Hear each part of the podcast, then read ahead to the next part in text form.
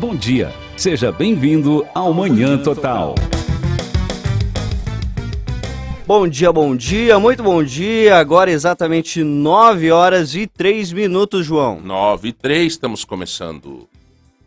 Começando não, né? Estamos dando continuidade ao Manhã Total de hoje. Fábio, se quiser colocar o, o fone, fica bom para você. Tá muito alto aí? Tudo certo?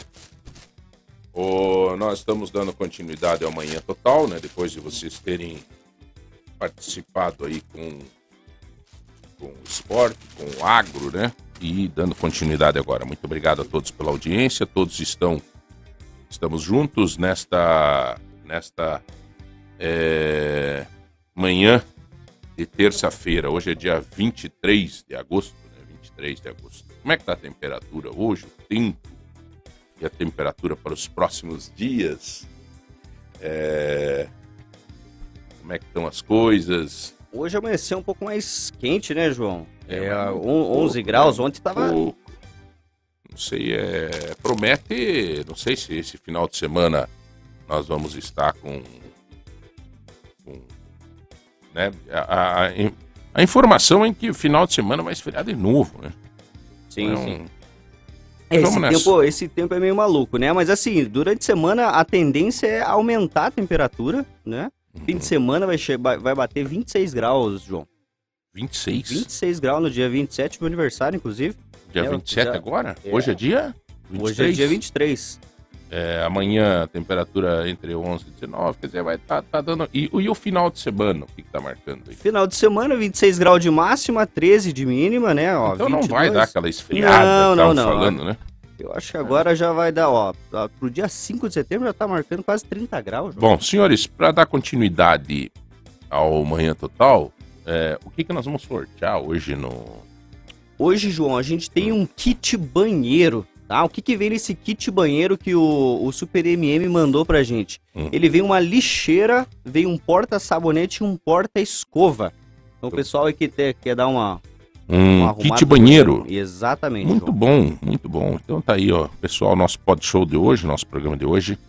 É, então, um kit banheiro do MM Mercado Móveis. Que bom, obrigado à família Mercado Móveis. Hoje eu estava conversando cedo com o, o Anderson, né, que é um, um supervisor do Mercado Móveis, um cara extremamente atuante, vibrante. É ele que lida direto com os gerentes e do Mercado Móveis. Obrigado a todos os gerentes por estarem sempre participando com a gente. É, eles, todas as lojas do MM, eles deixam lá ligado no nosso programa, nessa hora do programa e tal. Então, assim, muito obrigado pela parceria ao MM. E hoje, então, vamos sortear às 11 da manhã um kit banheiro. E também vamos estar sorteando, você deve participar e mandar as suas receitas, o que você vai fazer de comida e tal, a 150 reais em compra do, do supermercado Tozeto, né? Do nosso, do nosso Tozeto, tá bom? É, quero agradecer e falar que hoje eu tenho uma notícia nos jornais falando sobre a questão do turismo, né? O salão de turismo. É, e o salão de turismo é sempre importante. Falar de turismo é sempre importante, né? Ontem eu estava conversando com o Álvaro Scheffer, que aliás é um dos, dos caras que não só se preocupa nesse aspecto de turismo, e não precisa disso, né? Mas mais do que isso, o Álvaro investe, né? A família Scheffer investe na questão do turismo. E eu combinei com ele que depois dessa, dessa barulheira da eleição, nós vamos sentar para conversar sobre turismo, né? Tentar ajudar, tentar fazer o conhecimento que ele tem, somado ao meu, somado ao conhecimento de outras pessoas ligadas a gente, o Zinho, tantos outros, é a gente tentar ajudar, a gente tentar fazer com que o nosso turismo se torne, obviamente, se torne uma realidade, já é uma realidade, mas que melhore essa condição. Turismo é negócio, é negócio. Ah, você está ouvindo agora, vai dizer assim, é, mas é, é, não sei né? gente, pelo amor de Deus, um, uma, um turista, ele movimenta 68, é uma, é uma cadeira de 67, 68 empregos. Sabe? É interessante. né? Um turista, você tem atrás desse turista um camarê, uma camareira, o hotel, o recepcionista, não sei o que, o, o cara do Uber, o taxista, o e aí por diante. Então é muito importante, sim. É muito fácil, é só você ir nas cidades que vivem do turismo e veja essa realidade deles. E por que que nós não podemos fazer isso acontecer efetivamente? Porque nós temos que tratar isso como negócio. O Parque Estadual de Vila Velha, hoje a concessão do parque, que aliás foi uma das coisas que eu lutei muito quando secretário de Estado de Turismo, é a porta de entrada. Mas nós temos coisas maravilhosas na nossa região, coisas empolgantes. Agora, o que, que acontece? O, a empresa que cuida do parque, ele cuida de Foz do Iguaçu, ele traz o turista até aqui, ele vendeu o ingresso lá em Foz, ele vende o ingresso aqui, depois deixa o turista solto. Se nós não se organizar para trazer esse turista para dentro, para dentro de Ponta Grossa, para dentro dos Campos Gerais, ele vai para Curitiba, ele vai para Beto Carreiro, ele vai para Paranaguá, ele vai para Guaratuba, ele vai para Ilha do Mel. Então, o, fiquei muito feliz a conversa que eu tive ontem com o Álvaro Scheffer. Eu tenho certeza que nós vamos é, fazer isso ficar bem vibrante, bem, né? No, na nossa região, com mais gente boa dessa cidade que tem interesse de verdade que as coisas dê certo, não demagogia. Né? E vamos nessa, tá bom? Aliás, o Álvaro Dias, né? Também ontem, agora que eu estava com o Álvaro Scheffer, a gente ligou pro Álvaro Dias e o Álvaro Dias disse: olha, contem comigo contem comigo nessa bandeira do turismo. Contem comigo. Então, eu disse, senador, então nós vamos, vamos contar com o senhor mesmo, tá bom? Então tá aí. Daqui a pouco nós vamos falar mais sobre esse tema, tá bom? É, senhores, é, nós hoje, então, estamos dando continuidade ao nosso trabalho de hoje. Quem que nós vamos tá hoje é, entrevistando hoje no programa? O, o Fábio, quem mais? Hoje é o Fábio. Hoje é exclusivo com o Fábio Gores. Vai estar tá falando aqui conosco sobre política. Ele que é um cientista político, né? Professor de odontologia da UEPG, graduado em Direito pelo SESCAGE, mestre em Ciência Política pelo UFRGS, Porto Alegre. Realizou pós-graduação em Sociologia Política pela Universidade de Londres Fábio, Fábio. e autor do livro hum. Estado e Política. A história de Ponta Grossa. É realmente um currículo bem o Fábio, fechado. O Fábio é um cara que eu tenho um respeito muito grande. Há muito tempo a gente. Agora fazia tempo que a gente não se via, até pandemia e tudo mais, né, Fábio? Mas o Sim. professor Fábio, ele, ele é um cara que ele, ele tem análise política. E por que, que eu convidei o, o, o professor Fábio? Porque eu acho que nós temos que fazer a nossa missão enquanto imprensa de tentar deixar as coisas mais claras possíveis na cabeça das pessoas em relação a esse tema da política, Fábio. Sim. Sabe, professor? Eu me preocupo com isso. Eu me preocupo porque é um jogo de interesse particular das pessoas que me deixa extremamente preocupado. Extremamente preocupado. Sabe? É... Todo mundo com um interesse particular.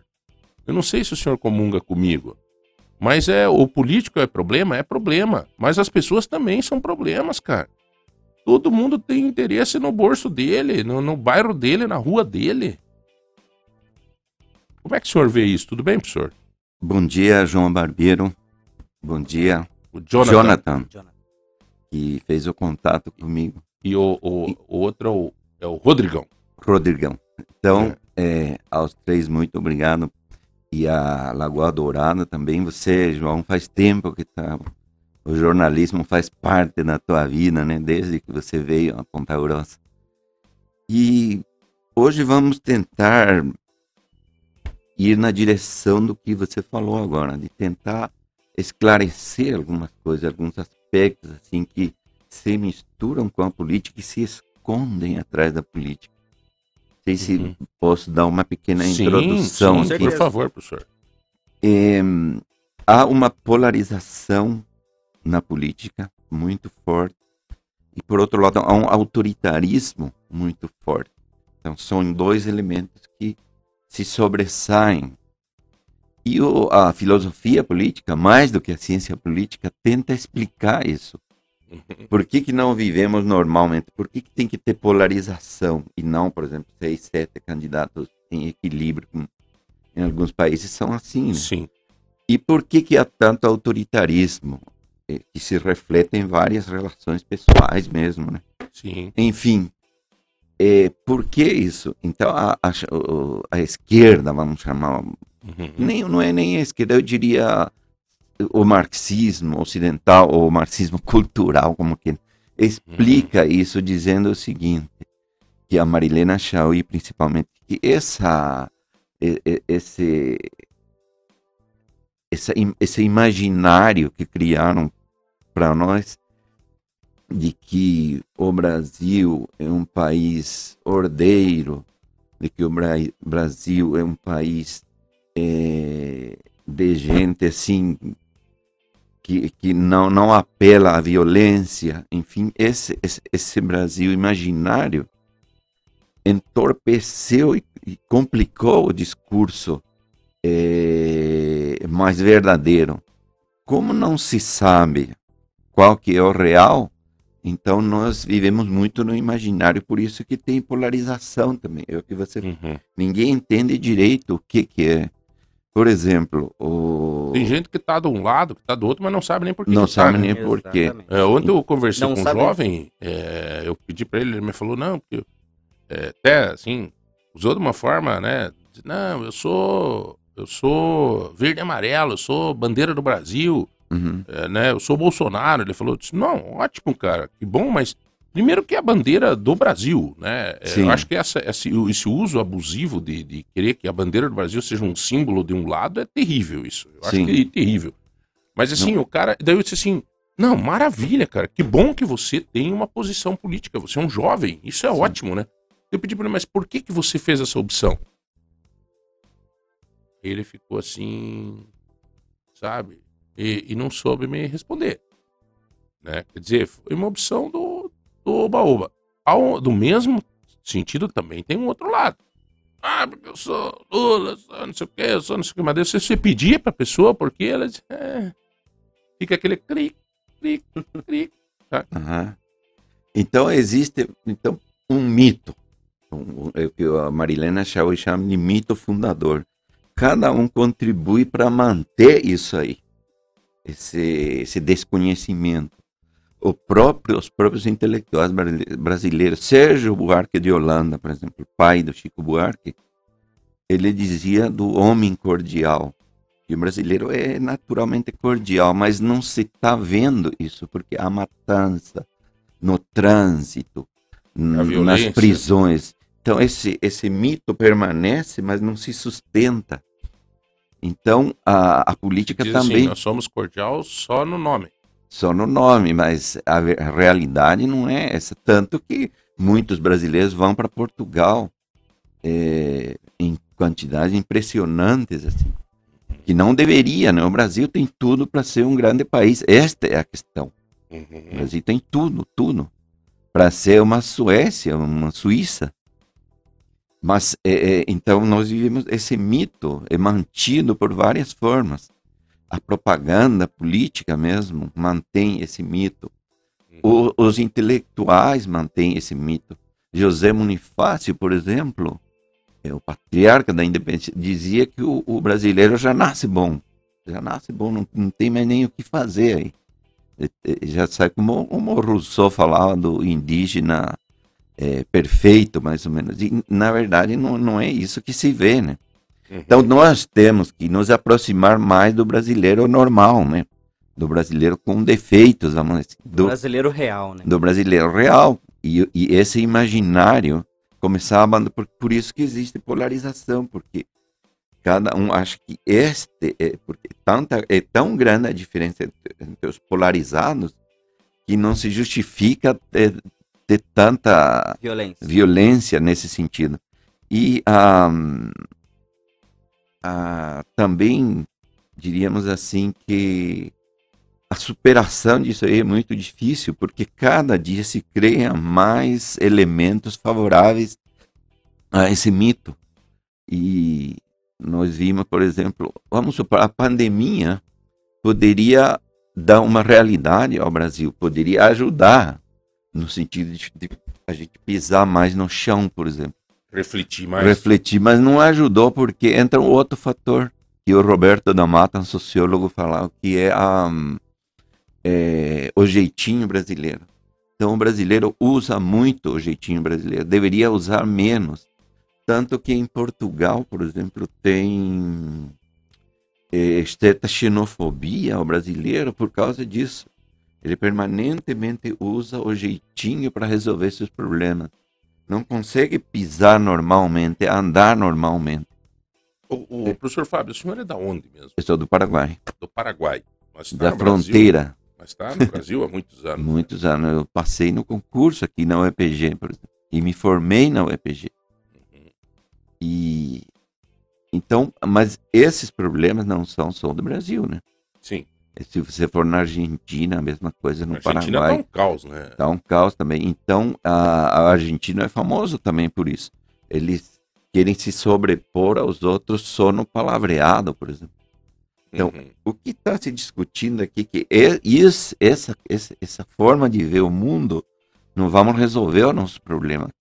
Temos Uhum. que pisar mais, Tá, mas eliminar o jeitinho, por exemplo, de Sim. que, que professor, é é, e isso começa na educação, e, e isso começa também no dia a dia na nossa vida, né? no dia a dia, exatamente.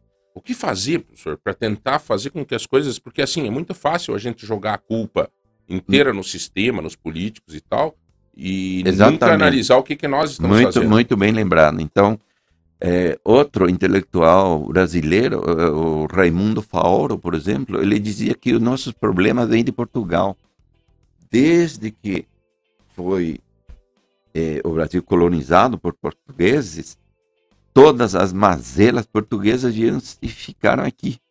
E também não é verdade isso também. Nós queremos botar a culpa nos outros também. Então, esse é outro problema que mantém esse mito também. Quer dizer, eu sou ruim porque os portugueses passaram isso para mim. Por é, exemplo, o vitimismo, né? é, é o vitimismo. Então, a, tem N elementos que fazem com que essa realidade não, não, a gente não via normalmente. Talvez é, uma das soluções seria, por exemplo, uma política onde tenha mais ética. O João já falou isso. Uhum. Porque sem ética na política, não tem como você. Agora eu vou, eu vou falar uma coisa que favorece os políticos também. Por que, que não tem ética? Muitas leis brasileiras, eleitorais inclusive, são muito permissivas e estimula o jeitinho brasileiro. Por exemplo, o fundo partidário. Nos outros países não existem milhões, aqui tem 9 bilhões de, Seis. acho que Seis. De, de, de fundo partidário. Então, só isso já estimula muito o, o uso do jeitinho brasileiro. E não, antes de começar a eleição, já há uma tramóia gigantesca entre os Uhum. partidos e dentro dos partidos. É, na verdade, na verdade, isso daí é o seguinte, né? Uma oficialização da compra de voto, né? Porque Sim, o que, que você faz? É, o, o líder do partido é, no estado é, recebe o, Sim. é o que designa para onde vai o fundo. Ele recebe. Aí ele é deputado federal, né? Porque o fundo é, é contabilizado pelo número de candidatos, a- pelo número de deputados federais. Aí o, ele pega e repassa isso para os candidatos estaduais que ele tem mais Sim. interesse. Né? E os estaduais eh, acabam sendo formiguinhas de alto padrão. Os estaduais acabam contratando líder de bairro, não sei o quê. Então é, é um. Meu Deus, cara. uhum. Essa questão do fundo partidário é. Sei lá, viu? É. Então, mas o que eu quero dizer é que ah, ah, já no começo o político brasileiro se sente atraído pela política justamente porque existem esses dispositivos eleitorais marcados na lei, colocados na lei que favorecem isso aí. Então, se, se não tivesse fundo partidário, teríamos pouquíssimos candidatos a e pouquíssimos partidos também. Nós temos 30 e poucos partidos. Se não existisse o fundo partidário, por exemplo, diminuiria enormemente. né? Veja as perguntas que tem aí, meu brother. Se tem alguma relacionada ao tema, por favor. Sou fã número um, o pessoal tá elogiando bastante aqui o programa, mas ainda não, não mandou. Se você tiver alguma pergunta na área da educação, é, mande para gente aqui na área da, da, da, da, política, do tema que nós estamos abordando, mande para gente, tá? É, eu estou recebendo aqui. Ó, oh. olá, João, pede pro professor Fábio como é que podemos fazer para escolher um bom candidato. Bom, então começa por aí já. Então nós temos que dissipar esses mitos que a gente tem é, sobre nós mesmos, por exemplo. E veja que esse problema não é do Brasil. Veja que os Estados Unidos escolheram o Trump, por exemplo. É, então não é um problema exclusivo do Brasil isso. É, muitas vezes os, os do marxismo cultural, por exemplo, condenam a alienação. É uma palavra do Marx que diz que se você, você vive num mundo que não é real. É, por uhum. exemplo, o trabalhador sofre muito isso. E a classe média também. A classe média, por exemplo, ela tem o, o, o conceito para ela que vai ficar rica, por exemplo. Classe média. E não vai ficar, porque o, o capitalismo é muito seletivo. Se você não tiver herança, por exemplo, se você não tiver. Você não vai ficar rico você, nunca. Você não vai ficar rico nunca. Mas ele se destroça individualmente atrás, achando que, que, que vai ter essa, essa, essa benesse, não sei se essa riqueza, essa riqueza enfim. enfim. Às vezes é até colocando em risco a sua própria saúde. Coloca a sua saúde, tudo. E, e, e levando por lado da política, ele se torna exacerbado, né? Se torna polarizado porque ele acha que indo deste lado ele vai se dar muito bem. Você acha que esse momento que nós estamos passando, professor, nós estamos conversando com o professor Fábio, ele é cientista político, é um dos nomes mais conceituados para fazer essas análises junto. Então, ouvinte da Lagoa Dourada, você está vivendo um momento agora de importante reflexão séria, transparente, sincera, uhum. do momento que nós estamos passando nesse país. E é a hora. Porque agora é a hora de nós refletir com seriedade, se, se desvestir um pouco dessa paixão é, cega e fazer uma reflexão correta, né? Sim. Você acha, professor, que é, essa essa polarização exacerbada é um sinal de crescimento ou de destruição da democracia? Muito boa essa pergunta. Então, por exemplo, a qualquer diríamos, é, é, extremismo já é negativo.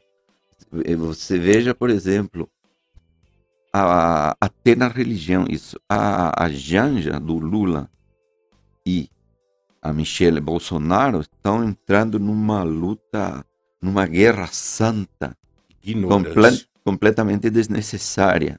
Ignorância. Uma defendendo com unhas e dentes um evangelismo que vai contra a, o Estado laico, e a outra num país cristão defendendo eh, religiões afro-brasileiras.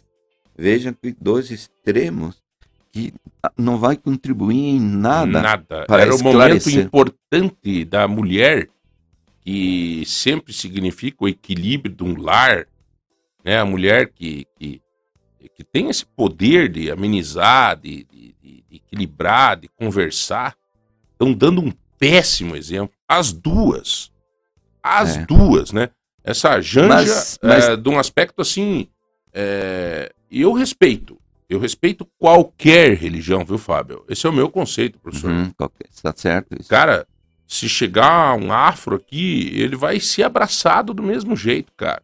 Agora tem que é, ver o é, seguinte. Se chegar um. Agora, pô, esse radicalismo é uma ignorância absurda. Olha, professor, eu vou citar um exemplo para você. Eu participava de um encontro de, de, de e era um encontro toda semana, é uma célula, né? Numa época que eu convivia, eu convivo com todas as religiões, eu tenho essa facilidade, porque Deus, eu tenho esse conceito muito afinado sobre Deus e, e graças a Deus.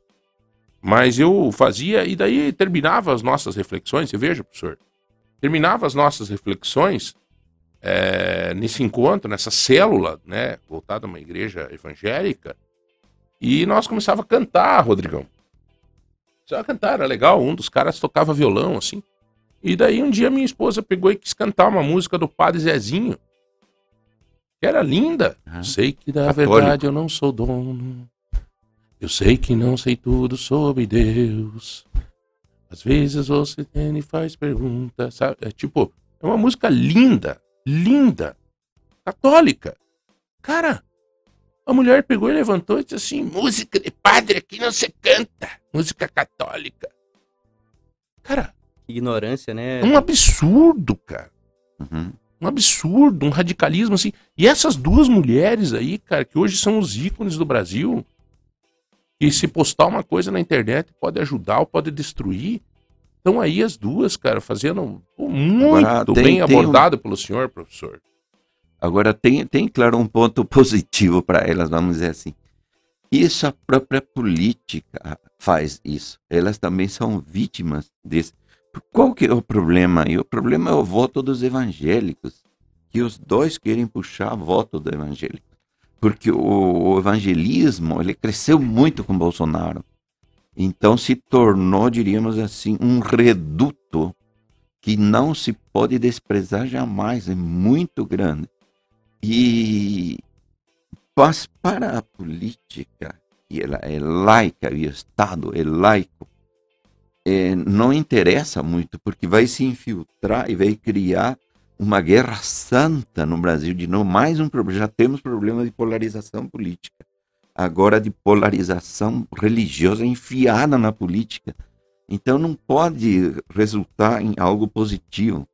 Eh, Veja, na, na Irlanda, por exemplo, até agora existe uma guerra santa contra o poder inglês, por exemplo.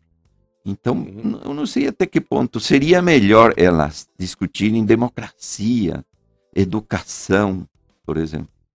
É, a, a própria é, Simone Tebet está indo num lugar que eu achei interessante, ela não, não se interessa por isso. É, a Tá Simone trabalhando. Tebet é a candidata a presidente pelo MDB. Sim, É, ela tem essa visão mais ampla, né? Mais assim, mais racional, mais sobre sobre esse tema. É interessante. Eu vi mesmo, realmente vi uma matéria dela ela visitou Curitiba agora, ontem. ontem, é, ontem estava em Curitiba. Ela ela tem essa visão assim.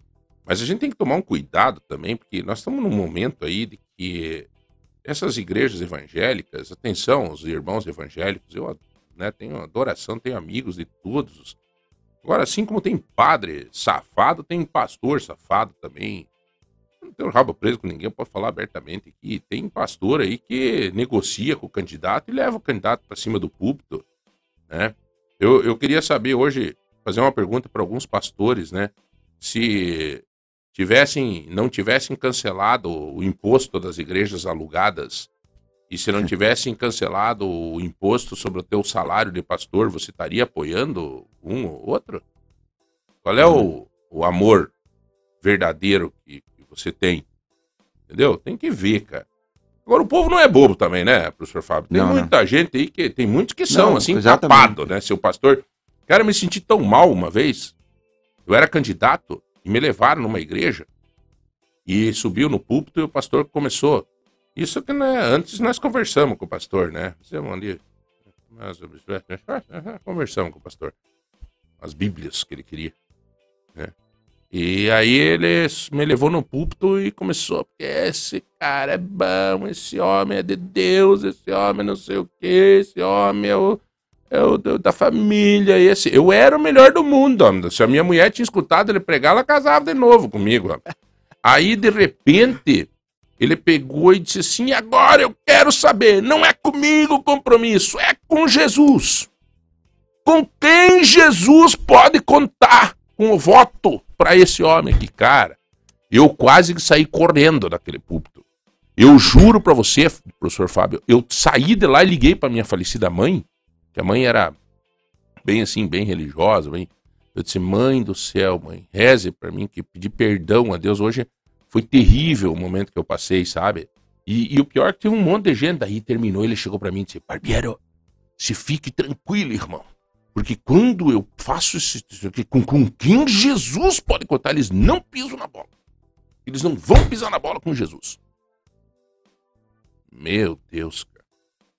É, não, Tem que cuidar, né, cara? Tem que, sei lá. Mas muito bem abordado esse tema pelo senhor. outro, outro tema também que pre- precisamos abordar rapidamente Não, fique à vontade. é essa polarização também se iniciou é, em função da candidatura do Lula, que por muitos já se achava assim impossível, em função dos processos judiciais. Sim. E muita gente acha que essa candidatura não deveria nem existir, porque de tantos processos que existiam contra, Uhum. eh, não, não, não era capaz que alguém sobrevivesse a esse processo judicial de 17 Certo. processos judiciais.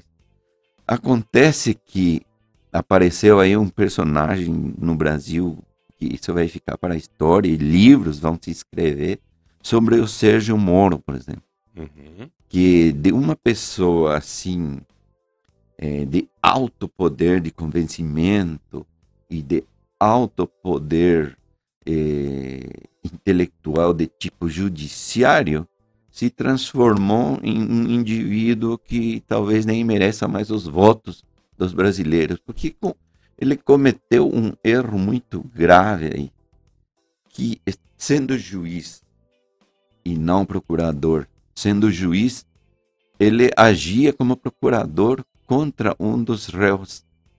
E isso realmente não há como se perdoar, né? Tem uma expressão, eh, acho que vem do direito norte-americano, Uhum. que é os frutos, eh, a teoria dos frutos, do, do fruto da árvore envenenada Sim. que os frutos que saem de uma árvore que está envenenada, os frutos vão ser envenenados também. Certo. Isso, por exemplo, hum, me lembro aqui quando ele pegou uma um diálogo entre Lula e Dilma, onde a, a Dilma oferecia o ministério para o Lula.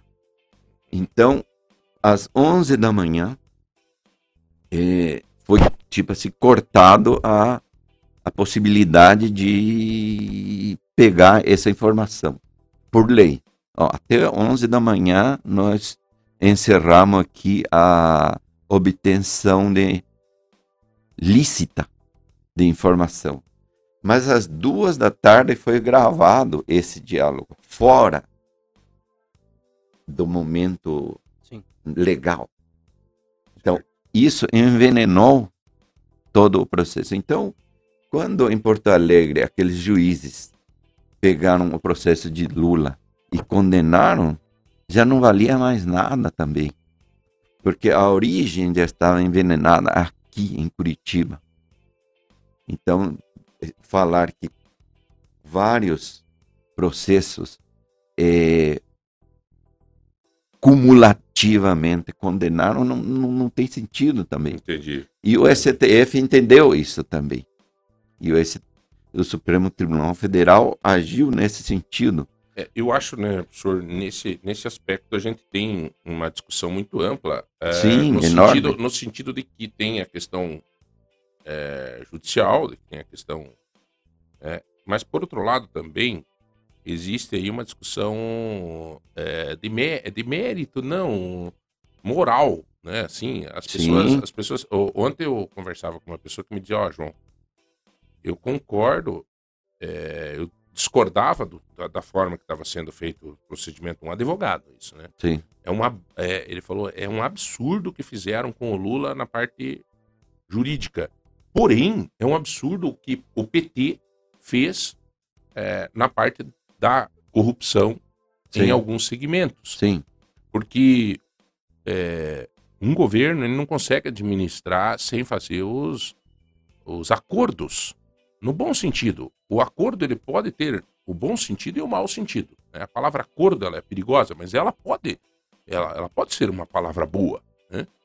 Agora, é difícil quando você faz o loteamento do governo, né? Como é que, como é que faz para administrar? Eu, eu não sei, professor. O Papa, se ele ganhasse a eleição no Brasil, e caçavam ele num mês, porque ele não ia conseguir se ele não fizesse Sim. acordo no parlamento. O que, que o. Bolsonaro teve que fazer? Ele teve que sentar com o Centrão. Sim. Até agora, né? Senão tinham caçado ele. A Dilma resistiu, caçaram ela. Uhum. Por pedalada fiscal. Eu Sim. não sei se o senhor concorda comigo, mas por que, que pegaram pedalada fiscal? Pegasse a corrupção da Petrobras, que era muito mais Muito plausível, mais, sim. mas daí pegava o PMDB junto, na época. Então a pedalada fiscal pegava só ela. O Exatamente. Collor. Muito bem Por que, observado. caçaram o Collor? Pegaram aquela Elba lá. Sim, Caçaram porque pegava só ele. sim. E porque ele resistiu ao parlamento. O senhor concorda comigo que quem manda nesse país é o parlamento? Não é o executivo? É, temos que falar do judiciário também aí. que Você está esquecendo. Tá? Sim. Porque o Lula não iria ser candidato se não fosse o judiciário também. Então, nesse ponto negativo, há um equilíbrio nos três poderes. Deveria ser no sentido positivo, né? Mas o judiciário é muito importante no Brasil.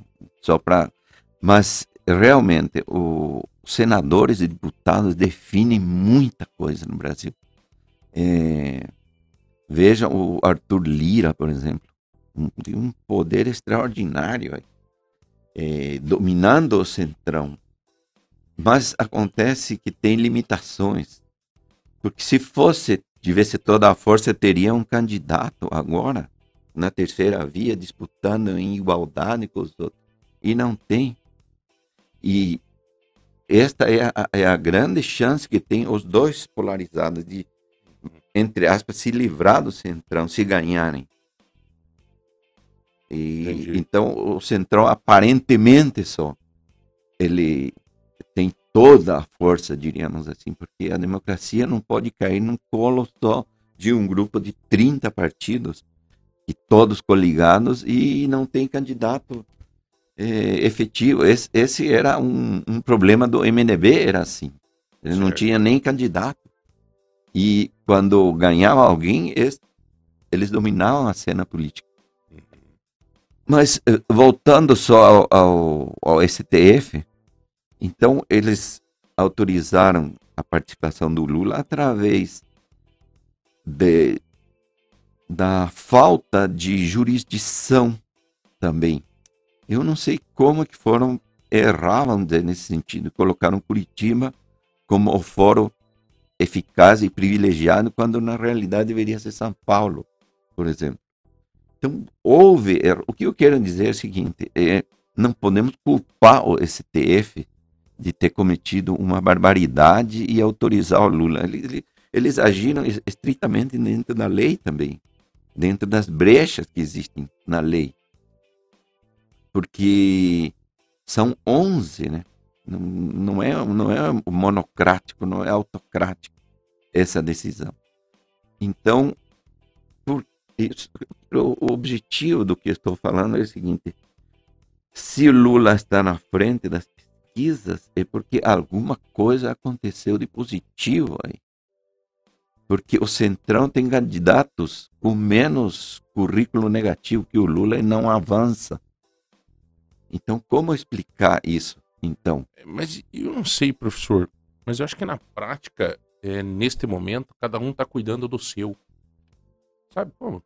É, eu acho assim. É, tem deputado, candidato a deputado federal, por exemplo, que chega na sua base e diz assim: olha, eu sou candidato a deputado federal. Se você é Lula, é, tá bom, eu sou Bolsonaro. Mas se você é Lula, não tem problema. Siga pra frente, vai de Lula. Agora eu quero que você vá comigo. Sim. Entendeu? É, cada um tá pensando no seu. Eu tô achando assim. Um sistema totalmente errado. É o que eu volto a dizer, né? Se discute política de uma forma irresponsável, não de uma forma como tinha que ser, política séria, de, de, de- de programa, de, né? Programa de governo, de, né?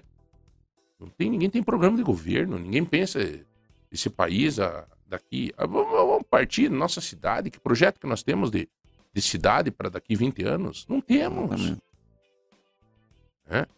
Então é, é preocupante, né? Agora, não sei, realmente eu queria servir a comunidade no sentido de dizer, ó, eu não quero que você vote no Lula, eu não quero que você vote no Bolsonaro, mas eu quero que você tenha coerência, que você tenha conhecimento e coerência na tua decisão, não por oba-oba. Uhum. Não sei. O senhor acha que o, o governo do PT pode vir a tornar um do discurso muito forte é que comunismo e Venezuela? O que que o senhor acha disso? Uai, uai, tipo assim. Que o governo do PT vai virar, Não. vai virar um comunismo Não. na Venezuela. Existe um- uma palavra que pode se usar aqui que se chama secularização. A secularização é o processo de avanço, de evolução, de erros e acertos que podem levar adiante.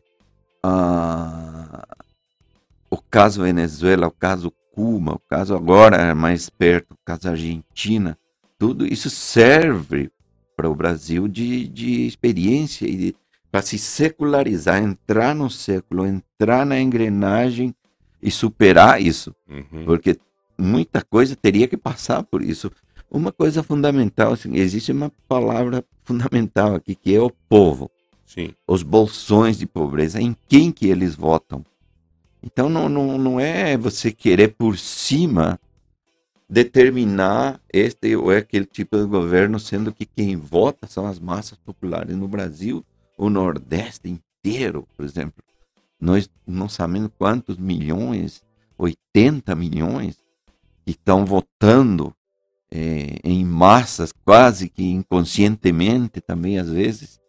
Então, isso você não vai dizer, olha, a Venezuela é ruim, nós não vamos fazer isso. Não é você que vai determinar por cima, sendo que as bases eleitorais eh, dos descamisados, como diz o Colo, ela, ela é que determina, em última instância, para onde vai o Brasil.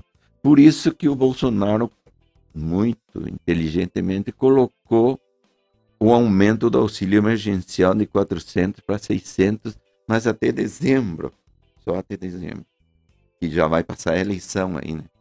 Então, resta dizer se esses bolsões de pobreza, como vão interpretar isso?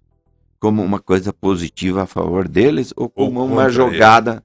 Ah, eu não sei, eu tô sentindo, assim, esse dia eu falei com um caminhoneiro sobre a ajuda emergencial, para o emergencial campo. dos caminhoneiros, Aham. o tiro saiu pela culatra, cara. Ele falou, Uhum. olha, não, não vou nem pegar isso aí, ele falou, porque é uma vergonha, isso aí vai até depois da eleição, é, isso aí é pra- sabe, o cara tava revoltadão, assim, não sei, eu acho que foi uma tentativa de... de- de- eu, eu até vou dizer uma coisa, professor, eu vejo até um lado bom nesse negócio, nesse, nessa aplicação de, de dinheiro no, no mercado, Aham. porque, claro, talvez não seja o ideal, Mas pelo vai menos- ativar a mas economia. Pelo menos ativa temporária. a economia. Pelo menos ativa a economia. Né?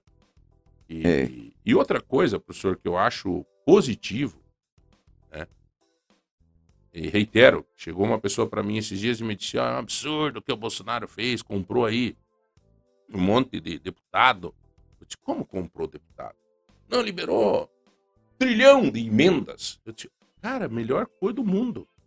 Porque essas emendas, é, salvo falso conduto, é, elas vão ser aplicadas na base de cada deputado. Se o deputado é corrupto, faz negociação com empreiteira, é, faz um esquema, aí é um problema do Ministério Público, do Tribunal de Contas da União, do Ministério Público Federal. Né?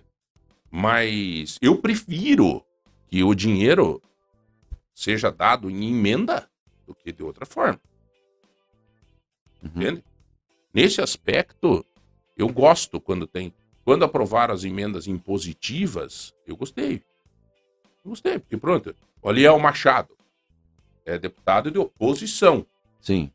Mas tá lá, foi aprovada a emenda impositiva, ele tinha lá 14 milhões, o governo era obrigado a repassar para ele, independente dele ser de situação ou de oposição. Porque houve um tempo nesse país que o caboclo era de oposição, não, Não vinha nem, recebia não pegava nada. nem a migalha, Sim. nem a migalha do pão. E vai ver o miolo, então. Entendeu? Então eu acho assim que nesse aspecto até tem um lado Sim. bom, entende? É, até para deixar bem claro para todo mundo, né? Quem não concordar, fique à vontade. Fala com a gente. Manda mensagem 3025 2000 ou nos nossos grupos do WhatsApp também pode se manifestar. É, algumas, alguns aspectos assim é, deste governo Bolsonaro também merecem que a gente analise rapidamente no sentido é, positivo e negativo, Negativo, por isso. exemplo. Alguns aspectos do governo Bolsonaro positivamente seriam, por exemplo, ele insiste que um governo teria que ter eh, saúde ética. Ele diz que não tem corrupção no governo dele. Eh, talvez eh, não vamos ir fundo na questão, mas o discurso é positivo. Então, justamente para se opor ao, ao outro candidato. Então, esse discurso eh, eh, de, de luta contra a corrupção é, é um ponto positivo. Eu, particularmente, vejo uma outra coisa positiva também. O Barbeiro vai saber melhor que eu. Eh, ele eliminou os pequenos radares eh, que excessivamente, por exemplo, estão Voltando. multando. Coisa que eh, nem, É, eu mas- nunca mas vi, eu- mas, enfim. mas eu vou te dizer uma coisa, é, professor. Aí eu vou discordar um pouco, porque isso é uma medida que cada município Deveria. regulamenta como quer.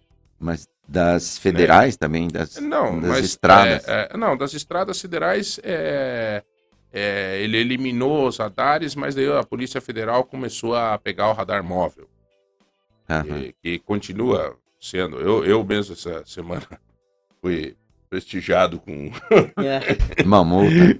com uma multa de eu um com radar móvel. também. Então, assim, é, é, é muito pequeno para um presidente, entende? Sim, Eu, cara, eu queria a discussão de política pública como um todo, de melhora de vida, de, de projeto da. Parece discurso demagógico, mas é projeto da educação, projeto, né? exatamente. É. Mas, claro que Por exemplo, a UPA, as UPAs. as UPAs, sim. Eu participei em Brasília, eu estava em Brasília na época, eu participei da, do lançamento desse projeto das UPAs. Fantástico. Imagina veio em em Ponta, Grossa, também. Veio uma e a outra, o Marcelo Rangel, na época, disse que não, não, não tinha a lote, não sei o quê, fez corpo mole e perdemos outra UPA na época.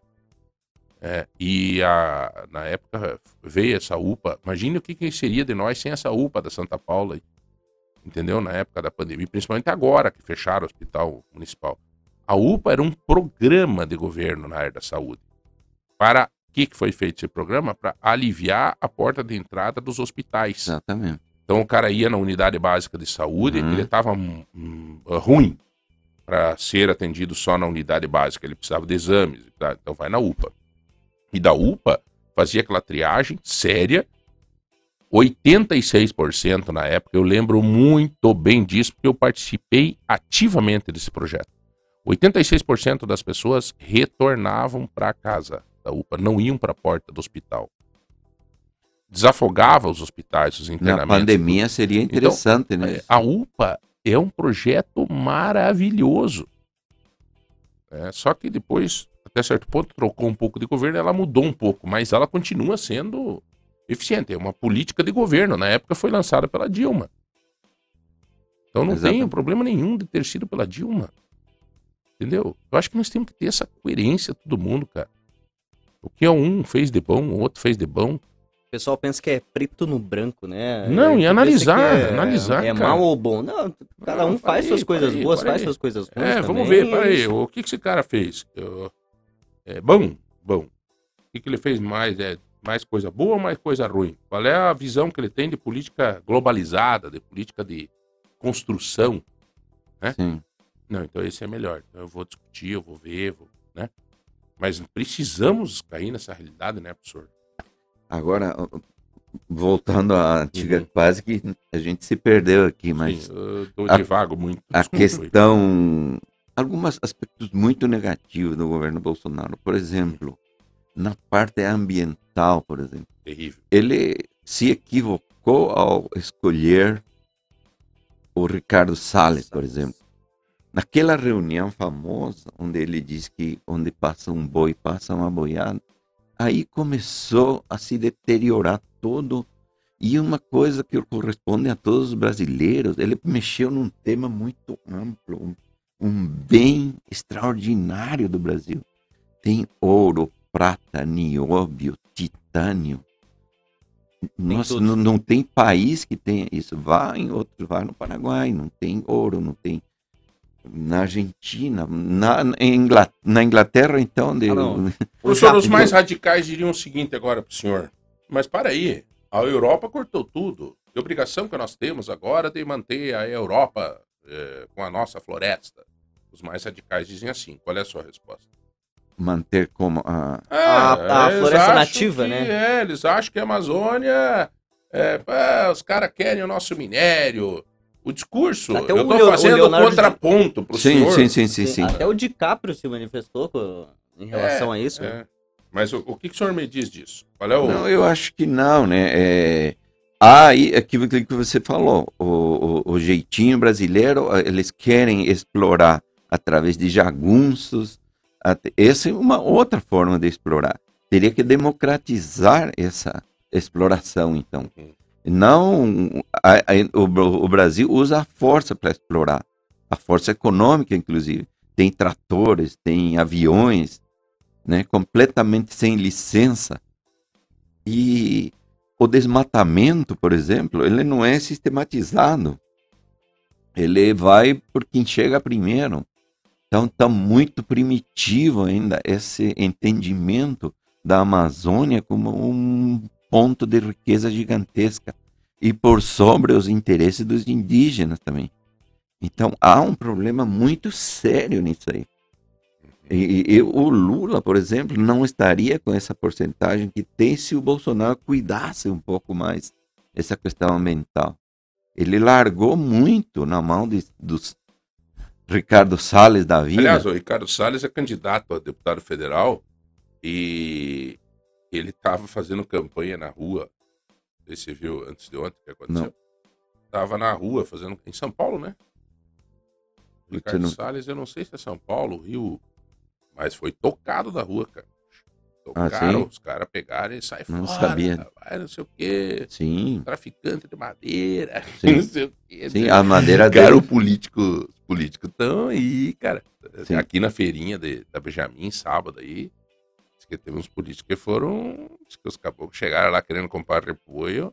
O povo sai fora, rapaz. Nunca veio aqui. Ah, vem distribuir santinho aqui. O povo tá mais.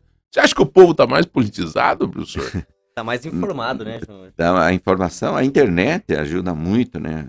Uhum. Pro bem e pro mal também, mas de qualquer maneira, então, a, a esse, esse, outro problema grave também do Bolsonaro foi durante a Covid, né? Uhum. Ele demorou muito na, na, obtenção das vacinas, por exemplo. Isso criou para ele um, um, uma situação é, é, de grande desconforto, assim, né? Uhum. E são elementos. Estou pegando coisas grandes assim. Uhum. Desmatamento da Amazônia, Covid, são gigantescos, sem contar as pequenas, os pastores que foram beneficiados, por exemplo, no Ministério da, da Educação. E que acabou estourando, estourando né? no Ministério da Comunicação foi terrível, né? Deu uma ordem para que um pastor mandava no, no o dinheiro no Ministério das Comunicações. Foi terrível, mas Exatamente. enfim. É... Então, fazendo uma análise, só esses dois pontos é, mexeu muito com, com, o próprio país, né? É, são temas muito grandes. Por exemplo, os outros países não teriam esse tema. Não tem Amazônia na, na Inglaterra, por exemplo. Que o Brasil tem, teria que cuidar esses, essa parte. Uhum. E a própria Polícia Federal, às vezes, não cumpre o seu papel dependendo do governo. Este é o problema. Por isso que o governo precisa ser firme, precisa ser democrático, porque senão a própria polícia também acaba não cumprindo o seu papel. Ô, professor, tem uma pergunta aqui interessante. É... Bom, o professor Fábio, que é um grande conhecedor da política, poderia nos contar a experiência dele de como que ele faz para escolher os seus candidatos. Boa pergunta. Sim, então. Como é que o senhor faz, professor? Como é que o senhor analisa? Como é que o senhor Ah. escolhe seus candidatos? Sim, então, em primeiro lugar, existem duas palavras que podem entrar em jogo: informação e formação. Antes de você ter informação, que é fácil, você precisa ter formação, né? Então a formação, como você já falou, precisa ser ética. Como que você vai sair a favor de um candidato cujos valores para a política não são éticos, por exemplo? O, o- a formação que o senhor diz, é que eu estou querendo puxar para aquela pessoa que está em casa sim, agora, sim, né, sim. professor? É, e para mim também. Sim. Como que eu vou escolher um candidato? Então, primeiro de tudo, eu tenho que fazer uma análise minha para ver o meu nível de formação, De formação. intele- não é intelectual, é formação de, de- De- Eu diria de formação ética mesmo. Tipo Uhum. assim, tem pessoas que o que, que eu aprendem, quero mim. Eu aprendem quero, do pai e da mãe algumas coisas, e tem pessoas que não Isso. aprendem. Mas ela, a ética existe, resta ele entrar em você, você assimilar isso. Não Isso, adianta então você fazer- existir também é, como... você fazer essa reflexão. Antes de julgar qualquer um, eu vou pegar e vou fazer a minha limpeza pessoal. Sim, exatamente. isso. Mais ou menos. A, a questão é o seguinte, por exemplo, O que eu quero. Ela teria que ter um sentido igualitário, essa ética. Você não pode ter formação adequada se você não tem valor igualitarista, de igualdade entre as pessoas. Se você Entendi. discrimina as pessoas, eh, no Brasil o racismo é uma coisa muito forte, Claro que é. mais forte Claro. então, se um, se um candidato tem é, é racista, por exemplo, você não, não poderia escolher esse candidato. Porque tua formação impede de você escolher esse candidato. Agora, se no teu âmago você é racista, Sim, daí você você vai você ter que quiser. vai escolher o Le Pen, por exemplo, na França. Uhum, E declaradamente é de direita, radical, né? uhum. É, Mas isso não quer dizer que quem é de direita é racista. Não, não quer Obviamente. dizer. Obviamente. Tem, tem... Aliás, eu vou dizer uma coisa pro senhor, professor. Eu não, não sei mais nesse país o quem é direita e quem é esquerda. Porque, não sei. Eu confesso, confesso pro senhor que depende de quem tá no governo, sabe? É, se, a- se o Lula vai pro governo, quem é Bolsonaro hoje vira esquerda. Sabe? Virou uma confusão nesse país. cada um por si, é- né? Virou uma confusão que eu. Enfim. a- a mas questão- vamos seguir a linha da reflexão aqui. Eu quero saber como é que o senhor vai escolher o seu Então, a candidato. Então, formação- primeiro é a formação. Quer dizer, o que que eu quero É. pro mundo que eu vivo, Sim, o país que eu Ética, vivo, pro estado que eu vivo. ética na política precisa ter, precisa ter valores primeiro. Esses valores não servem só para a política, servem para a vida diária, servem para a religião. Então, parei, exemplo- professor, vamos fazer um exercício prático aqui. Sim. Sem muita. O Rodrigão, que está aqui com nós, ele precisa fazer uma reflexão de quem ele vai votar. Sim, Primeira pergunta que, na prática, a gente tem que sugerir pro Rodrigão. teria que O que, então, que eu quero? o que que o que que me comove enquanto cidadão? Por exemplo, eu sou a favor de posturas igualitárias. E se eu sou a favor, então tenho que ser a favor de cotas, por exemplo. Porque- Mas se eu sou contra cotas, então não tenho espírito igualitário, mas tem partidos e candidatos que vão me apoiar contra as cotas. Perfeito. E como tem partidos que vão me apoiar a favor das cotas. Porque então o meu espírito igualitarista para onde que ele vai? Então, assim, a primeira pergunta é o seguinte: o Rodrigão ia pensar assim: bom, eu sou a favor de que todo mundo seja igual. Ponto. Então Sim. aí ele já tem a primeira Primeira resposta para ele. Aí ele Pra vai ele olhar para o Isso. exterior. Quem Daí ele vai fazer. Agora, não se iluda, né, Rodrigão? Não se iluda, tá? Não se iluda com os caboquinhos que agora aparecem tirando ranho de, de nariz de criança. Né? Então vamos lá. Rodrigão continua. Vamos continuar a análise, tá? Sim. Na prática. na prática. Rodrigão está representando aqui todas as pessoas que estão nos escutando agora. Então, primeiro ele fez essa reflexão. sobre a sua formação. Eu quero um candidato, por exemplo, que seja a favor de tal elemento. Políticas afirmativas, por exemplo. Tá. Os desvalidos, eles precisam ter cadeira para subir. Uhum. E- Então e- esse ele vai fazer essa análise. vai fazer essa análise. Segundo, Ele pode falar o seguinte: não, cara, eu não sou a favor de cotas porque acho uma injustiça. Tem que ter a meritocracia, todo mundo tem que ser igual. Se ele tem esse espírito, ele jamais vai Tá, entrar num aí- partido de esquerda, Tá, mas aí não. Aí, peraí, professor. O senhor é um estudioso. Então o estudioso, às vezes, é. é eu vou te dizer assim, ó. Eu, acho- eu sou muito prático nesse sentido, porque a gente vive o, o mundo da poeira, ali na poeira. Então, assim, ele escolheu que eu quero as coisas igualitárias. Sim, Então, assim, é, o que, que ele vai pensar? Ele vai dizer o seguinte, a partir de agora. É, eu, eu vou analisar um candidato, mas tem que estudar esse candidato. Ele tem que se aprofundar nisso, né, professor? Uhum. Ele tem que estudar esse cara. Bom, eu quero um cara que. Eu, eu acho cota uma coisa boa. Porque a cota é um dos assuntos. é um dos assuntos, claro. Eu, claro. eu quero. É imenso. Eu, eu quero que as unidades básicas de saúde tenha médico. Eu quero que eu não sei o Uhum. quê. Então, para aí. Então, eu vou ter que me aprofundar um pouco. Vou ter que estudar um pouco. Não é cair na conversa da, da formiguinha que chega na porta da casa, do João Barbeiro que tá falando aqui na rádio. Do, não. É estudar um pouco. É debater um pouco. Mas com o coração livre. Não armado. Porque Sim. o que eu tô sentindo ultimamente é isso. Você vai falar de política com alguém, Sim, ele já vem pronto. o cara tá armado, entendeu? O cara tá Exatamente. assim, Exatamente. possuído, possuído.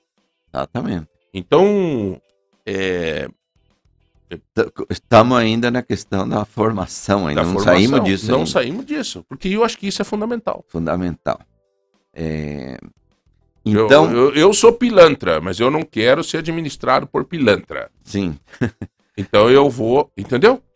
De repente o cara pode fazer essa análise. pode fazer exatamente. Eu não, eu sou, eu não sou um cara, eh, um exemplo de vida. Sim. Mas eu também não quero ser administrado por caboclo que não é exemplo de vida. Então vou estudar lá, vou ver. Sim, é, por exemplo, a, a religião tem uma influência aí positiva, vamos dizer assim, na, na questão da formação. É, eu diria, vou falar aqui, é, mais a religião católica, por exemplo, ela tem todos os meios, todos ele- os elementos de contribuir na formação da pessoa.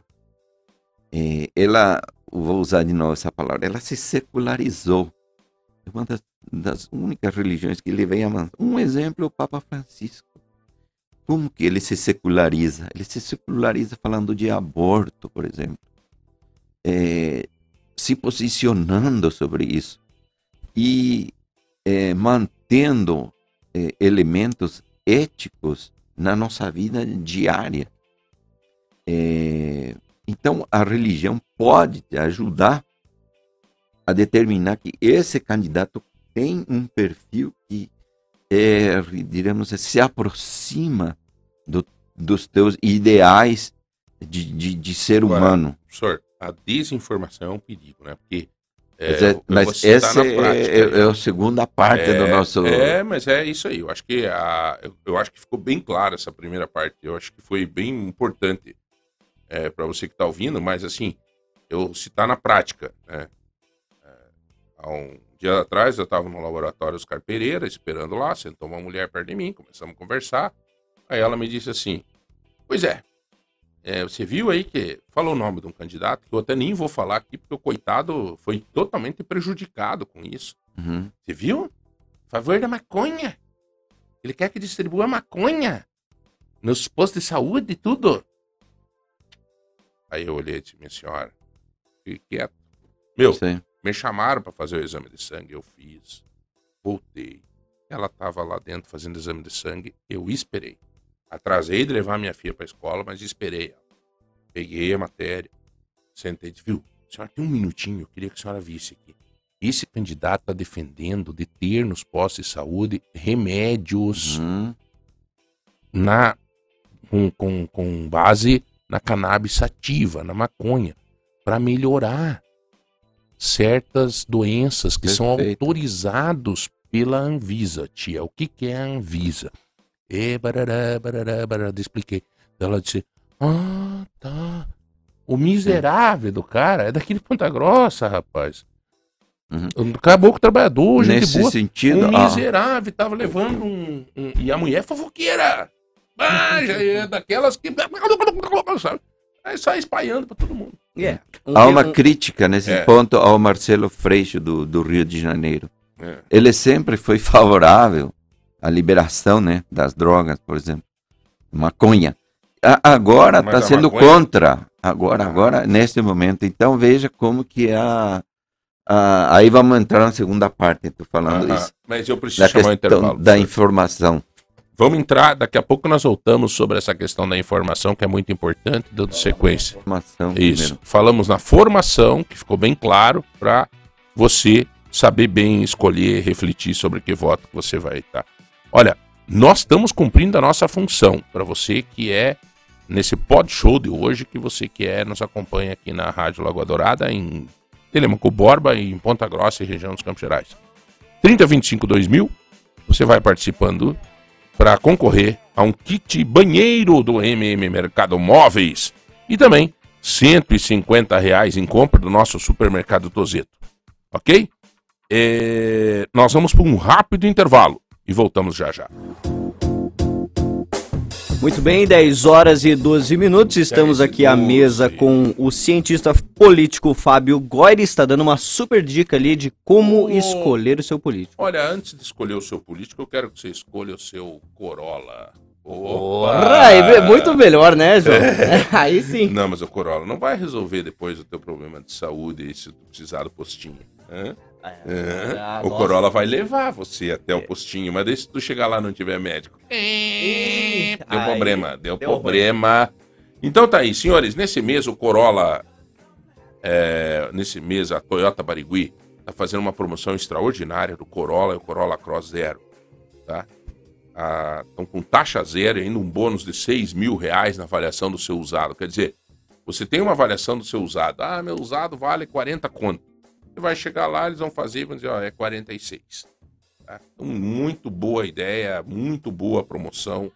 tá? Então, aproveite, vá lá na Toyota Barigui, chegue lá, tome um café com a galera lá, converse, sente com o gerente lá com o Vinícius. O Vinícius vai designar alguém para te atender, você vai sentar no carro, vai sentir aquele cheirinho no carro. Ah, mas eu gosto de comprar pelo site. Tá? Então entra no site aí, barigui.com.br. Mas eu adoro ir na loja, tomar um cafezinho e tal. Toda a linha Toyota tem 5 anos de garantia, tá? Então, aproveite Toyota Barigui, Corolla e Corolla Cross e ainda essa avaliação com 6 conto. Você já chega galo, né? Vai chegar galo lá, na- na- na- com 6 conto no bolso. Aí sim. Por que não troca aquele chevette teu ali? ó? Pô, já tá batido. Então tá aí. É, E se muito bom. estragar o, o, o Toyota? Hã? Estragar o Toyota? Tem garantia de 5 Ah, anos. Aí sim. Tem garantia de 5 anos, bicho. Tem. E não vai estragar. Toyota não estraga. É, Esse daqui é, é do nosso, da É, nossa amiga Eliane? Exatamente. Que por, isso, beleza! por isso que eu perguntei se estragar. Se, se bateu no, no Corolla. E aí? Aí, cara, olha que beleza isso. Viu? É, o Gomes Centro Automotivo é da Eliane. Isso, da Eliane. A Eliane esteve Nossa conosco amiga. aqui. É uma, ela é uma mulher, professor Fábio, que ela coordena uma oficina. Mas ela veio aqui, rapaz, uma unha bem feita e tal, uma, né? E parece que eu acho que é ela e o marido que coordenam lá. Mas enfim, ela que manda lá, não tem conversa. Mas é muito legal. Por quê? Porque o cuidado da mulher, a mulher tem outros olhos, né? E a mulher, ela tem. Tem gente que diz, ah, a mulher não entende mecânica. Não, senhor. Depende de se, se- se a pessoa se especializar. Em tudo é assim, né? Então, lá na oficina, no, no centro automotivo, não é oficina, no centro automotivo Gomes, eles têm lá, por exemplo, o grupo Bosch, que é líder mundial em fornecimento de tecnologia e serviços para carros de todas as marcas, eles que trabalham. É, Toda a região, quando tem algum problema, esses dias tinha um amigo meu que estava passando aqui por Ponta Grossa com uma BMW. Zero bala, professor Fábio. Zero bala. Ele me ligou. Disse, João, passei aqui pela churrascaria lá na Estrela Prata, lá, né? Ele disse, passei aqui, cara, deu um pane. Parou a BM. Ele falou, parou. Deu um pano elétrico, acho, não sei.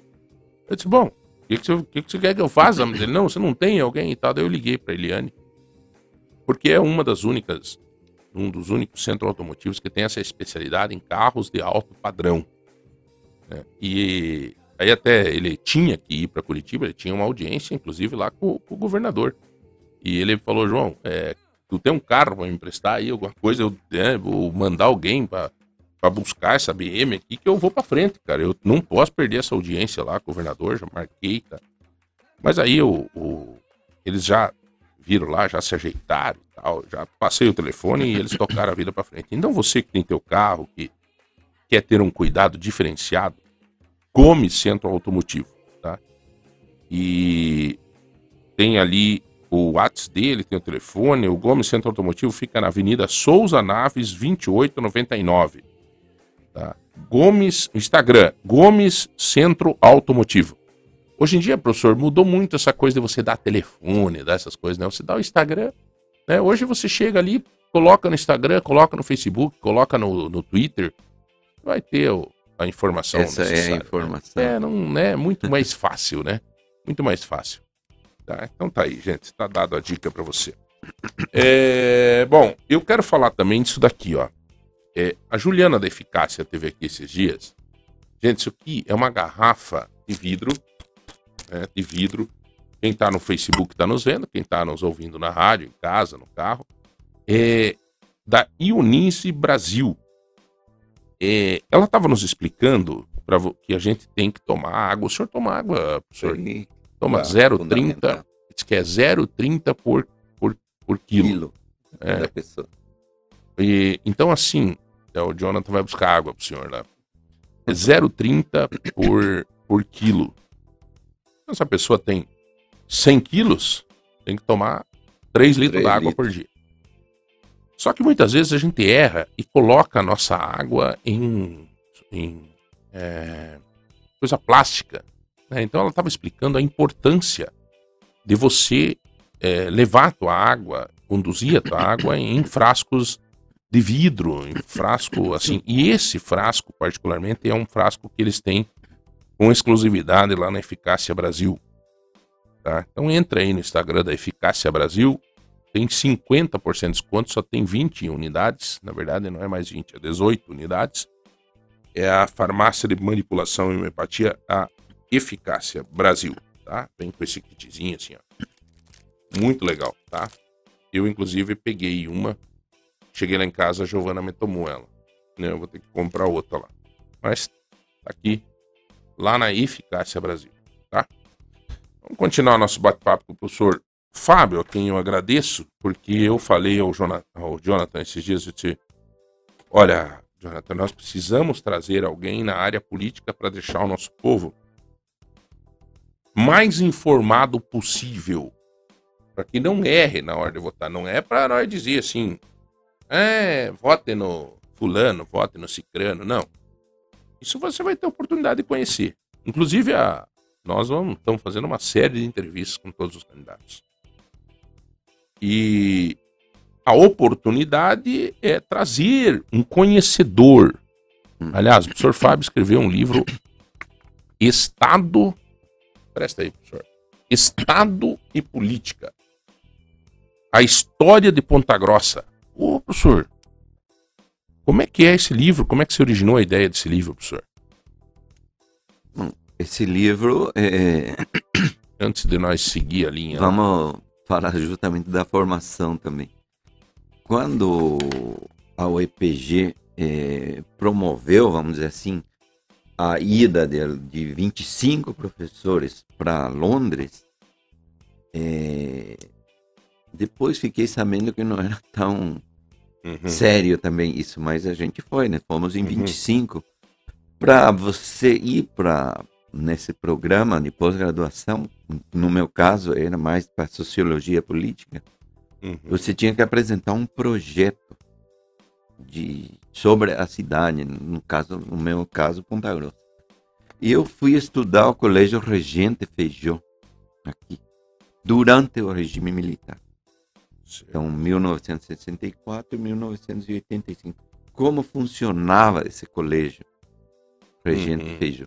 Então, tinha os B10, né, os cuidadores, que hoje não tem mais, né? Certo. É, por exemplo, a educação era voltada para a educação cívica e moral, por exemplo. Certo. Tem algumas características típicas disso. E eu chafurdei aí, né? Tem uma biblioteca e o próprio... E no Colégio São Luís também. Uhum. É, o meu projeto era o estudo do regime autoritário nas, numa escola de Ponta Grossa.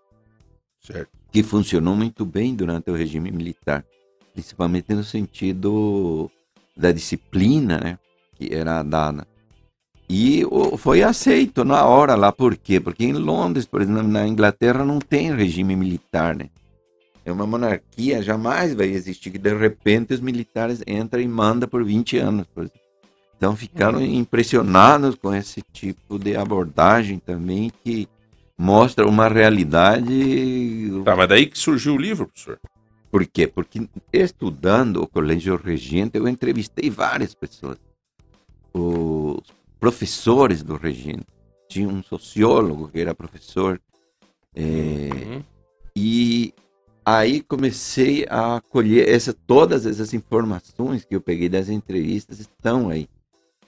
E eu queria mostrar que o Estado no Brasil era igual ou parecido com Ponta Grossa. Por exemplo, o Estado colonial, o Estado oligárquico, o Estado burguês do Getúlio Vargas, o Estado militar e o Estado democrático de direita. Então, várias formas de Estado Uhum. nacional, como era em Ponta Grossa. Esse era um objetivo. E o segundo eh, era a formação de Ponta Grossa em termos econômicos sociais. Por exemplo, completamente diferente de Londrina e Maringá. Uhum. Por que isso? Porque aqui existiu, desde 1823, as Sesmarias, por exemplo, que não existiam em Londrina, Maringá nem Cascavel. Veja como é completamente his- diferente a história dos Campos Gerais do, dessas outras cidades. Então, as Sesmarias, se você vê aqui, deixa eu te mostrar um pouquinho aí. É, é que, é, eu, eu queria só fazer um rapidamente, um- uma passagem por isso, porque nós temos que dar continuidade aqui, que já estamos indo para a reta final, sabe? Sim, Então, assim, eu, eu, eu tô vendo umas coisas aqui no livro que eu acho fantástico. Eu vou ler esse livro inteiro, Sim. né? Mas, é, é, por exemplo, a, a origem do, do, do, do- de certa for- forma, um, um populismo, né? sim, Do Juca Hoffman, né? Então, assim, é porque a galera que tá, muita gente que tá nos ouvindo agora não, não, não sabe disso, mas é, é importante que todo mundo soubesse um pouco mais da história, E né? Londrina e Maringá, por exemplo, completamente diferente a Uhum. sua formação econômico-social, porque eram pequenos redutos né, de, de, de economia em relação ao latifúndio pontagrossense. Uhum. Então- É, aqui para vocês terem uma ideia, na época do. em 62, quando o Juca Hoffman foi eleito prefeito em Ponta Grossa, tem uma história que o, o, o Frare era o candidato e disputava com ele. O Frare era do dinheiro, era o, o, o homem que tinha dinheiro. E o Juca era o popularzão, né? O Juca pegava uma cesta, ele e a mulher dele enchia de sanduíche e ia nos lugares pedir voto e dar sanduíche. E o Frare tinha uma estrutura gigantesca. Tanto que o Frare, está aqui escrito aqui no livro, inclusive, li rapidamente, o Frare achava que estava ganhando eleição. Que estava ganhando eleição. Né? É um senhorzinho me contou esses dias essa história. E o Frare nem vinha muito para cá. Foi tocado na fazenda, em Curitiba, não sei o quê, e veio poucas vezes. Só que daí diz que no dia da votação o Frare disponibilizou vários caminhão, Kombi, para levar o povo para votar. E daí diz que os caminhão cheio de gente em cima, com adesivo do Frare na, na porta do caminhão, meio escrito à mão, assim, Frare, né? E o povo em cima, tudo indo votar e gritando: Juca, Juca, Juca. então era assim, né? E o Juca era popular, e aí que o senhor escreve muito bem aqui, e seria repetido pelo menos parte do Joselito, que venceu nas eleições de prefeito depois. Né? Joselito Canto, né? que, que, que foi assim, o senhor faz essa. Eu achei muito legal isso daqui. Eu vou ler esse livro com muito carinho. É, quero até que o senhor faça depois uma dedicatória aqui, porque eu quero conhecer mais da política de Ponta Grossa, da história, porque quem não conhece a história também perigoso querer falar do futuro, né? Essa É. história não tem como escrever de Londrina e Maringá, por exemplo. Esse tipo É. de abordagem Porque é nossa, né? é muito, muito antiga, 200 anos, né? Em É. Ponta Grossa. Bom, senhores, eu quero dar continuidade aqui para nós ajudar o nosso nosso nosso ouvinte para concluir lá. Então, primeiro, para escolher um bom voto, você tem que fazer uma autoanálise e De formação. de formação.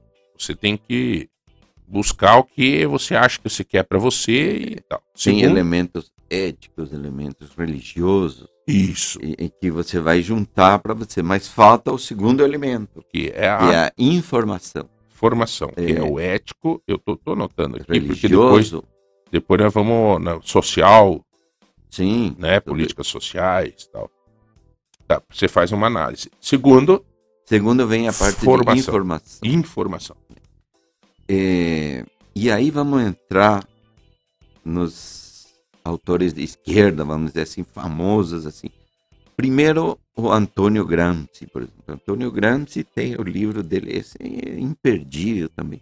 Cadernos do Cárcere é o nome do livro dele.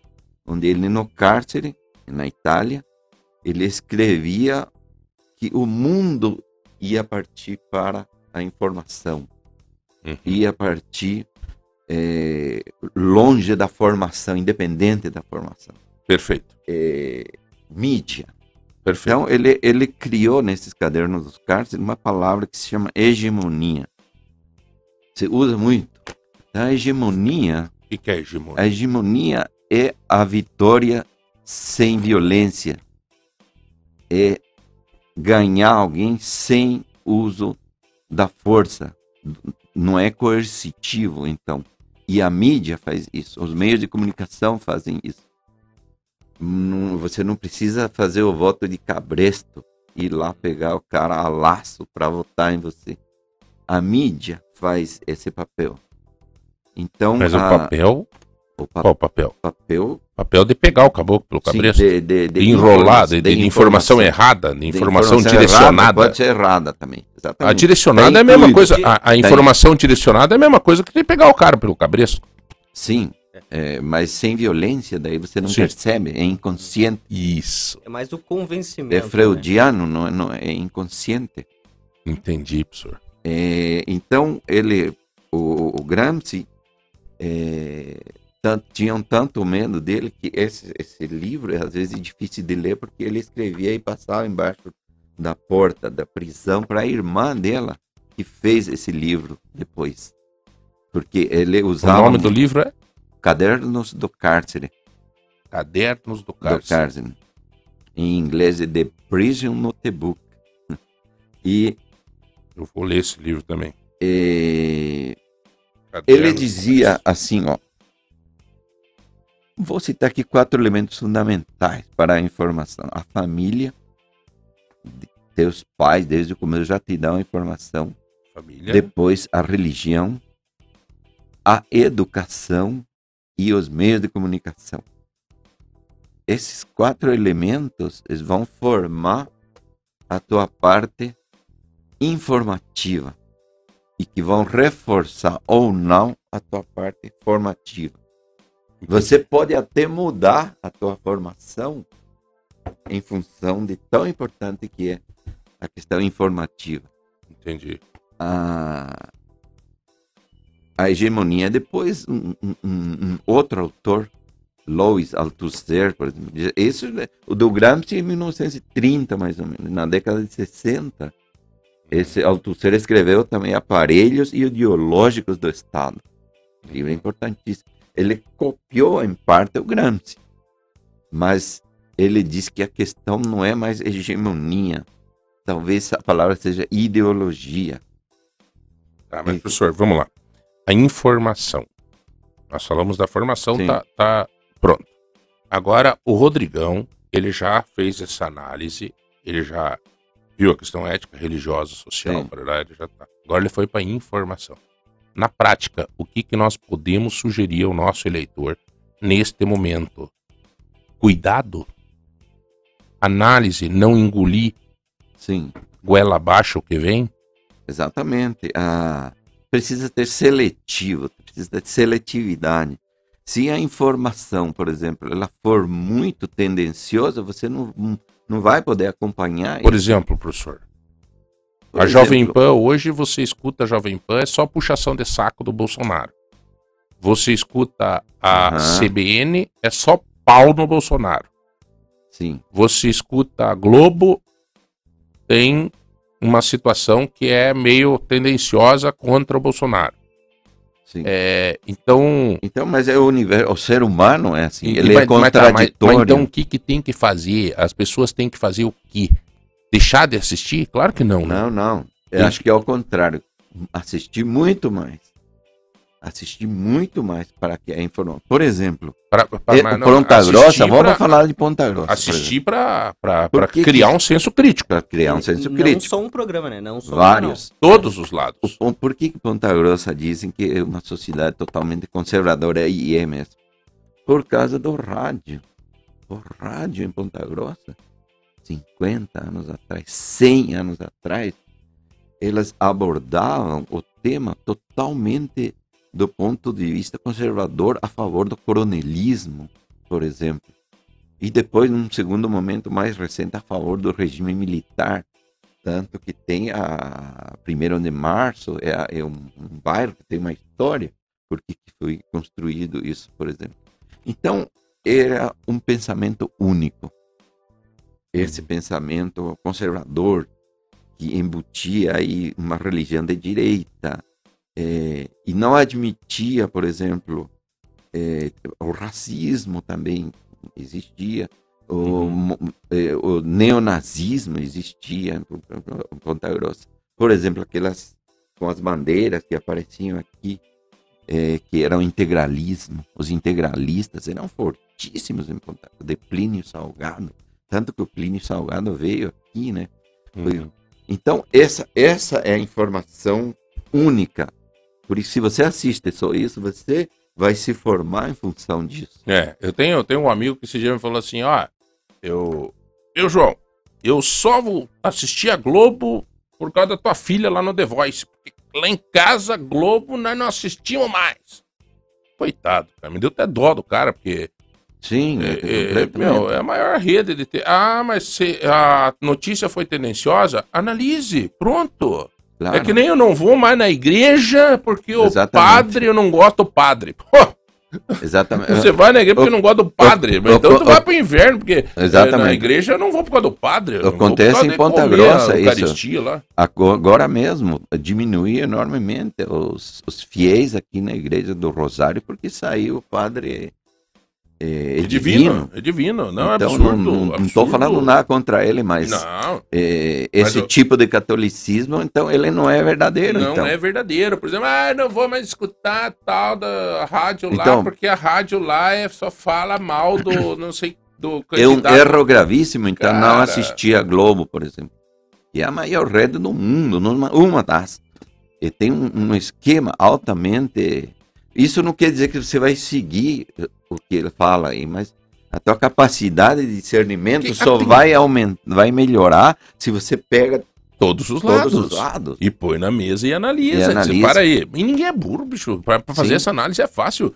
É, é, é. Agora, esses dias um, um, um cara me falou: ó, eu, eu não perco o tal do um programa lá que eu acho que é Pingruí, Nos diz. da, da, Da Jovem Pan. porque, ela, porque fazia bem pro ego dele. Ele era Bolsonaro. Sim, é fazia Bolsonaro. bem Então, pro ego dele, e- exatamente. É, é um. Só que ele, ele tava ouvindo o que ele queria ouvir. Exato. Não o que ele precisava ouvir. Exatamente. Então, assim, eu não Muito tô bem dizendo que a- observado, João. É, eu não tô dizendo que é, é, o certo é quem sou eu para julgar alguém, mas eu acho, pelo que eu tô ouvindo aqui também do professor, a gente tem que ouvir todos os lados e fazer análise, né, professor? É isso? É isso aí. É, essa questão da, da pluralidade é importante.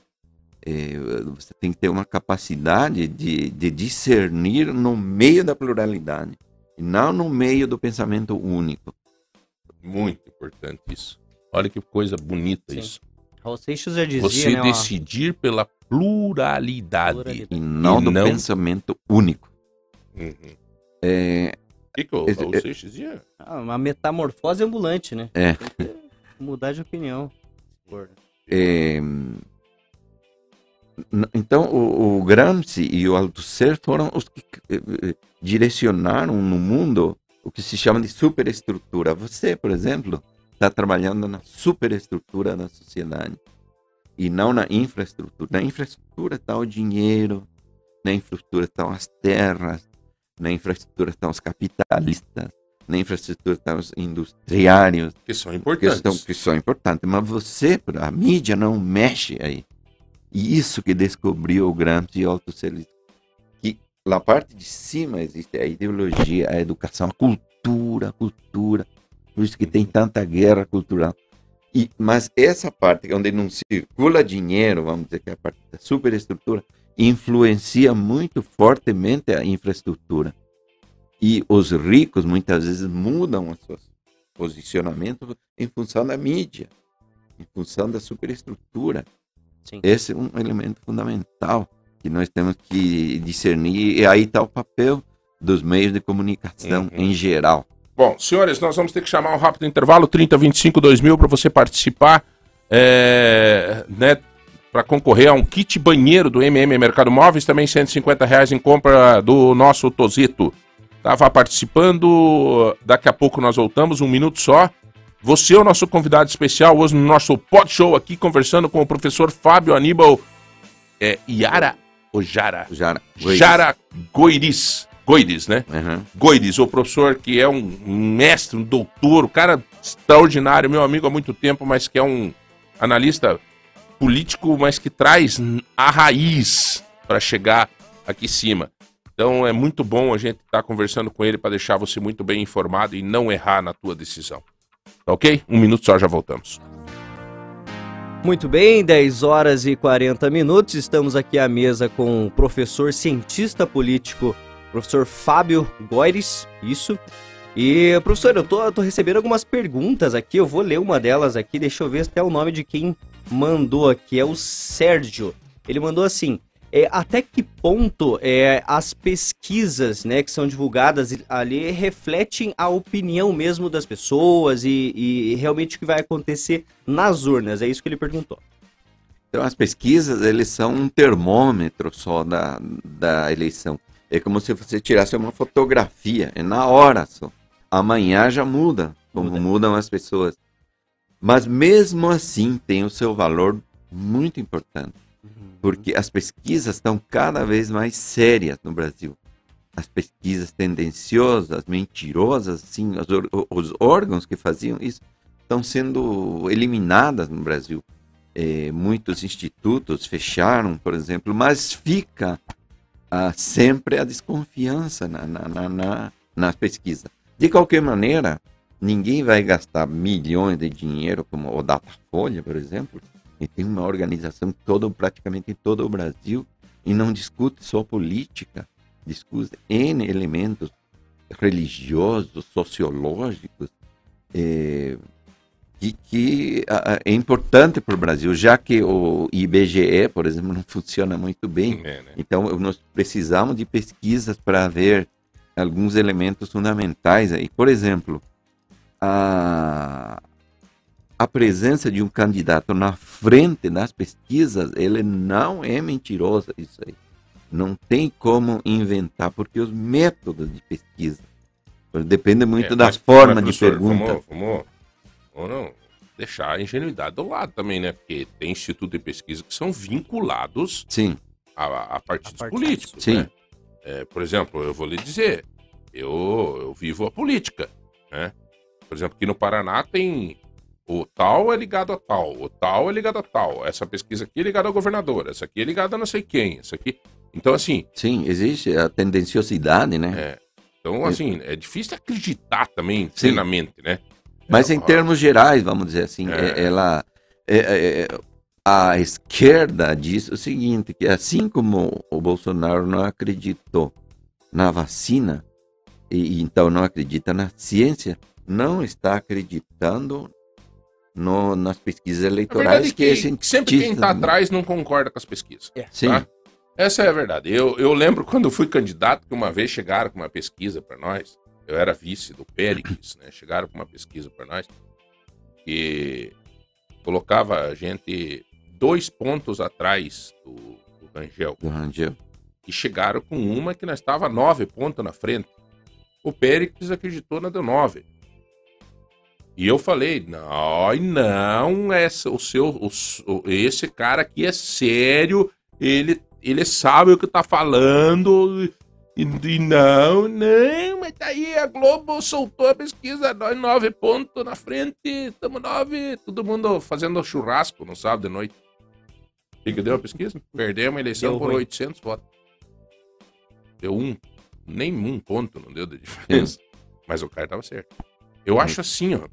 Professor, Mas eu- eh, eu- eu no mundo, vamos observar, então, o erro é muito, muito, muito pouco. É, eu acho que o senhor está correto quando o senhor diz essas grandes pesquisas, né? Até Sim. porque eles têm o que perder. Né? Exatamente. Errar e tal.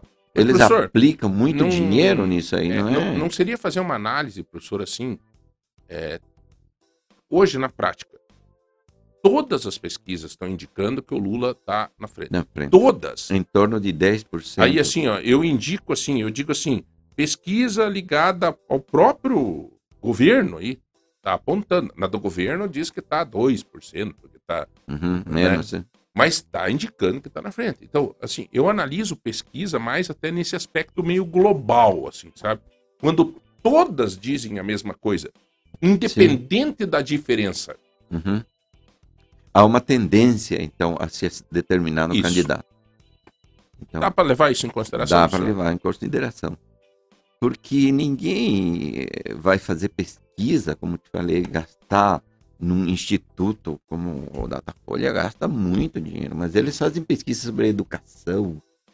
É assim, claro. eh, eh, não é só. Mas é a tendência deste momento. Deste isso não momento. quer dizer que não pode mudar. Não pode mudar, exatamente. Uma das coisas que o Bolsonaro fez para mudar isso é justamente aumentar o, o- o auxílio emergencial de 400 para 600. Não se sabe ainda o efeito disso, porque o povo pegou a primeira prestação ainda. Falta a segunda, a terceira ainda. É, é, há uma, uma discussão muito grande sobre isso. Há uma expectativa sobre isso, muito grande. Eu acho que o próprio fato do Bolsonaro ter ido no Jornal Nacional já reflete que ele está preocupado com a eleição. Nos outros ele nem ia, É, né? Ele não é. foi, né? É, ele disse, opa, vou ter que ir porque agora é o tudo ou nada. Eu acho, assim, é minha visão, eu adoro política, né? E eu sei sem paixão, cara. Eu tô, tô numa situação muito tranquila hoje. Eu, Sim. Pra mim, eu tenho amigos de tudo que é lado. Eu sou um cara. Eu, eu agradeço a Deus todo momento, cara. Porque hoje, se eu pegar aqui o telefone e falar com o Ricardo Barros, que é o líder do governo do Bolsonaro, a Cida, minha queridíssima amiga, confiou em mim, me deu a Secretaria de Estado, fui secretário de Estado da Cida. né? Por outro lado, se eu quiser falar com a Gleice, eu pego a mão no telefone, ligo pra Gleice, falo com a. Sabe? Então, assim, eu graças a Deus, o Márcio aqui na rádio brinca, meu, você. Cara, meu, porque eu não Sim, tenho mas a inimizade. política- Eu não tenho inimizade com ninguém, cara. Eu, graças ao. Olha. Assim. O, o- Ah, a mas ques- então tu não tem lado, João. Então você não tem lado, você é morno. Não, eu não sou morno nada, rapaz. Eu vou, vou sair brigando aí com. Os caras vivem conversando lá em Brasília. É, vivem. ele- Eles conversam em alto nível, cara. Eles. Se perder a eleição, eles vão se abraçar tudo. Daqui Sim. a pouco. E eu vou estar aqui me degladiando com um com outro. O que, o, que, o que é importante assim, é, é- é que a- as nossas decisões políticas elas têm que ver o Brasil como um todo. Né? O que acontece muitas vezes, o cara da elite, ou, ou da classe média, que é pior ainda, é, ele não enxerga as multidões que precisam, os necessitados, pessoas que não têm nem o que comer no Brasil, que já passa de 30 milhões. Então, essa política que nós estamos conversando mesmo, ela é mentirosa. Daí passa pela ponto. primeira decisão que o senhor falou, a formação. Formação, sim. Então, é, é- essa nossa conversa parece que é tudo bonitinho, não é? Por exemplo, tem pessoas que não recebem o, o Bolsa Família, no caso, e outras que não precisam e recebem. Então há uma disparidade nisso. E aí muitas também. vezes não é culpa do político. É culpa não é culpa do, caboclo político e é não é sem culpa do vergonha. Estado também. Não é, culpa, do sem Estado. vergonha. Exatamente. Uma vez quando. Eu me lembro do Requião, ele tinha aquele programa do leite das crianças. E eu era chefe do escritório de trabalho e emprego, e nós era responsável pelo programa, Jonathan. Aí um belo dia o Dom Sebastião, o Sebastião trabalhava comigo, faleceu. Faleceu? Faleceu, Ah, ele me entrevistou. Nossa, o cara é gente fina. Meu irmãozão, cara, faleceu. Um câncer aí, matou ele em 4, 5 meses, que Deus o tenha. Mas ele chegou pra mim e disse, João, tem que dar uma olhada lá pra você ver, cara. Aquilo era o leite das crianças pros pobrezinhos, né? Uhum. Pra buscarem. Mas ele tem gente lá que tá chegando lá na, na época, daí nós fomos lá de manhã cedo dar uma vistoriada lá. Acabou que estacionava pra uma quadra antes um, um da Fiat, um não era prêmio, era um tipo, né? Não tinha o tipo, um Tipo. carro bom, cara, era um carro bom. Novo, ele estacionava uma quadra antes e vinha a pé com o saco pra pegar 5 litros de leite todo dia. Aham. Então, É esse é malandro, o cara. jeitinho brasileiro É o que jeitinho precisamos eliminar, né? Leve Porque não, não, vai, não vai levar a lugar nenhum isso. Os portugueses já sacaram isso agora, neste momento, e há uma xenofobia contra o brasileiro por causa disso. Exageradamente utilizam desses elementos pra, que não precisa, né? não é necessidade. assim. É. Muitas vezes é fruto da, da própria formação da, da, da- que o Pierre Bourdieu chamava de hábitos então que é as própria, a própria a própria socialização nós crescemos assim é, os próprios pais instruem nesse sentido enfim é, é- e a quem sofre é a população mais carente porque temos que considerar que o Brasil não é a Suécia a Suíça É, aqui precisa de Bolsa Família precisa de auxílio emergencial não há como levar adiante um país com dificuldades econômicas, com desigualdade social muito grande sem esses auxílios. Então, se você é contra esses auxílios, por exemplo, vamos voltar. Uhum. Então, você, você teu candidato vai ser este. Se você é a favor desses auxílios, vai ser esse, o outro. Então, Uhum. eh, alguns elementos da própria política, da própria sociologia, vai fazer com que você vote neste ou naquele. Uhum. Então vamos lá, gente. Olha, são 10 horas e 51 minutos. Nós temos que partir para a reta final. Temos que fazer o sorteio, temos que fazer o giro de notícia ainda. É, foi muito importante, mas muito importante essa prosa hoje com o professor Fábio, sempre gentil, sempre pronto. É, eu vou ler o livro do professor Fábio, vou é, até para conhecer um pouco mais da história da nossa Uhum. cidade, né? Em relação à política, né? O Estado e a política, né? A história de Ponta Grossa. É, professor, muito obrigado, viu? Muito obrigado. Obrigado a você, João Barbeiro. Você que Vamos falar mais até. é, é uma pessoa muito importante em Ponta Grossa. Você não é de Ponta Grossa, cara, e você mudou ah, os meios de comunicação, o perfil dos meios de comunicação, saindo dessa característica muito conservadora, é, muito tradicionalista, para uma pluralidade muito maior de informação é, que ah, pega um viés de discussão, né? Não um viés só de informação unilateral. Ah, não tenha Enfim, dúvida. Eu acho agora que... você citou uma rádio aí que só vai para um lado, por exemplo. Uhum. Isso eu não, não sei se é uma contribuição, mas acho que não, Não é. né? Não, Então, não, não pode ser. é- Não é. E aqui nós temos uma grata satisfação de ter um cara aqui que é o Márcio Martins, Hoje Márcio tem a- Martins. a maior rede de rádios do Paraná. O cara é cabeça aberta, é, sabe? E eu que- tô tentando com todo mundo. Hoje de manhã liguei pro Ricardo Barros, 6 horas da manhã. Liguei pra ele, atendeu na hora. Eu falei, Ricardo, cara, só o Bolsonaro até agora não confirmou a entrevista com nós. Fica ruim pra nós, cara. A gente quer entrevistar o Bolsonaro. Ah, eu vou dar um jeito. Agora eu tô fazendo um Fala- programa aqui. Recebi duas mensagens aqui da SECOM, da Secretaria de Comunicação do Governo Federal. Pode ser que já tenha uma notícia boa. E tem, a, a, por exemplo, na tua linha, Marielle Martins, por exemplo, Uhum. também. é. Enfim, Senhores, olha, muito obrigado mais uma vez. Professor Fábio deu a dica pra você fazer uma boa escolha, viu, Rodrigão? Gostou? Vamos fazer essa análise, brother? E vamos decidir com coerência, com pé no chão, sem, sem ir na onda de todo mundo. Sempre a favor do Brasil, é né, isso? Da- né? E chega. no sentido é, global. a única coisa que me deixa extremamente triste, cara, que esses dias eu coloquei a camisa da seleção brasileira que eu tenho desde a. Nossa, cara, foi um presente que eu ganhei, cara, do meu falecido cunhado, Valentim Bigolin, cara. Ele me deu, era casar com minha irmã, morreu jogando bola com 47 anos. Em uma época ele me deu uma camisa da seleção brasileira, eu coloquei a camisa da seleção brasileira. E um cara chegou pra mim e fez assim, passou de moto do meu lado e disse assim: É isso aí, Bolsonaro! Eu disse, Que Bolsonaro, rapaz? Não, pare de me julgar dessa forma. Não tô dizendo que eu não, não, não, não sei em quem eu vou votar. Não é isso. Eu nem posso dizer aqui. Eu, os- Eu vou os- cometer um crime. Mas, pô, mas por que me. não Cara, pode eu ser tô com a camisa do Brasil, bicho. né? Tô com esse negócio. Então cada um tem que, né?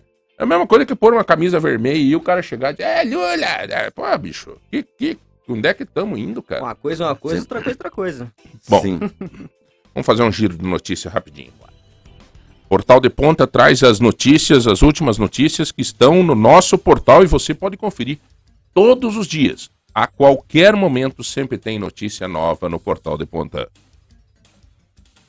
Jair Bolsonaro deve cumprir a agenda no Paraná na próxima semana. Após quatro meses sem, em, em queda, a intenção de consumo das famílias volta a subir no Paraná. Durante fuga da PM, motorista colide carro contra acostamento de rodovia e acaba preso em Ponta Grossa. Ah, o DP News, o nosso portal, né, que você já acompanha, a Rede T de Rádios, entrevistam para todo o Paraná o candidato ao gover a governo do estado, Roberto Requião, nesta sexta-feira. Tombamento de caminhão na BR-376 reduz fluxo de veículos. A revitalização do pavimento no trevo do Vendrame provoca alterações no trânsito em Ponta Grossa. Fique atento. Em segunda discussão, vereadores aprovam PL que declara fim do estado de calamidade pública em Ponta Grossa. Muito bem, cena local, família na telinha. Clã Zenedim, Zenedim, ícone das artes marciais em Ponta Grossa, produz documentário independente sobre a trajetória da família está no Portal de Ponta. Nova unidade de saúde SAD Silveira deve ser entregue em 180 dias. Polícia Federal traz, faz ação contra o tráfico de mulheres no Brasil para a Europa. A gente pensa que a gente vê isso só em filme. Não. Tem no Brasil também. Muito bem. Opa. Diga lá, mais uma. Guerra de pesquisas pode não refletir verdadeira preferência do eleitor, afirma um especialista. É o que Bom. a gente estava discutindo. discutimos aqui. Já esse assunto nós já encerramos aqui hoje. Consulta ao quarto lote de restituição do imposto de renda pode ser feita a partir desta quarta-feira, se você vai ter restituição. né? Veja aí, tá bom? Senhores, tombamento agora cedo do caminhão na BR-376 reduz o fluxo de veículos e ainda não foi liberada aquela rodovia. Muito bem, senhoras e senhores, muito obrigado a todos pelo carinho, pela audiência. Sorteio, meu brother. Vamos lá para o sorteio. Quem será o ganhador de hoje? Que rufem os tambores. Hoje é a Joseliane. Isso, final do número 3776. Então, Joseliane, você ganhou um kit banheiro, né? Ela participou pelo 3025 ou é de algum dos grupos? Pelo grupo. Opa, muito Essa é bem. pelo grupo. Josi, muito obrigado pela tua participação. É, Muito obrigado a todos pelo carinho da audiência. Nós voltamos amanhã. Fé, força e coragem. Esse é, é as duas palavras que o Padre Wilton sempre me fala, né? Quando eu dou uma fraquejada, eu vou lá visitar ele. Ele me fala assim. Agora vocês ficam com o esporte. Jonathan, muito obrigado. Rodrigão, aprendeu a votar hoje, hein, brother? Professor Fábio, mais uma vez, Ok. meu carinho, meu respeito pelo senhor. Parabéns pelo seu trabalho, por ter essa Sim. mente iluminada aí, viu? Parabéns. Ok, muito obrigado a você, ao Jonathan, Rodrigão e a, a toda a organização que você conduz. Faz Legal. quantos? 30 anos já aqui? 30 anos que nós estamos na luta aí. O professor Fábio tem a cabeça iluminada, mas por inteligência. A minha é pela careca mesmo. Pela Vamos nessa. Gente, um grande abraço. Fiquem com Deus até amanhã. Fiquem com o esporte agora. Tchau, tchau.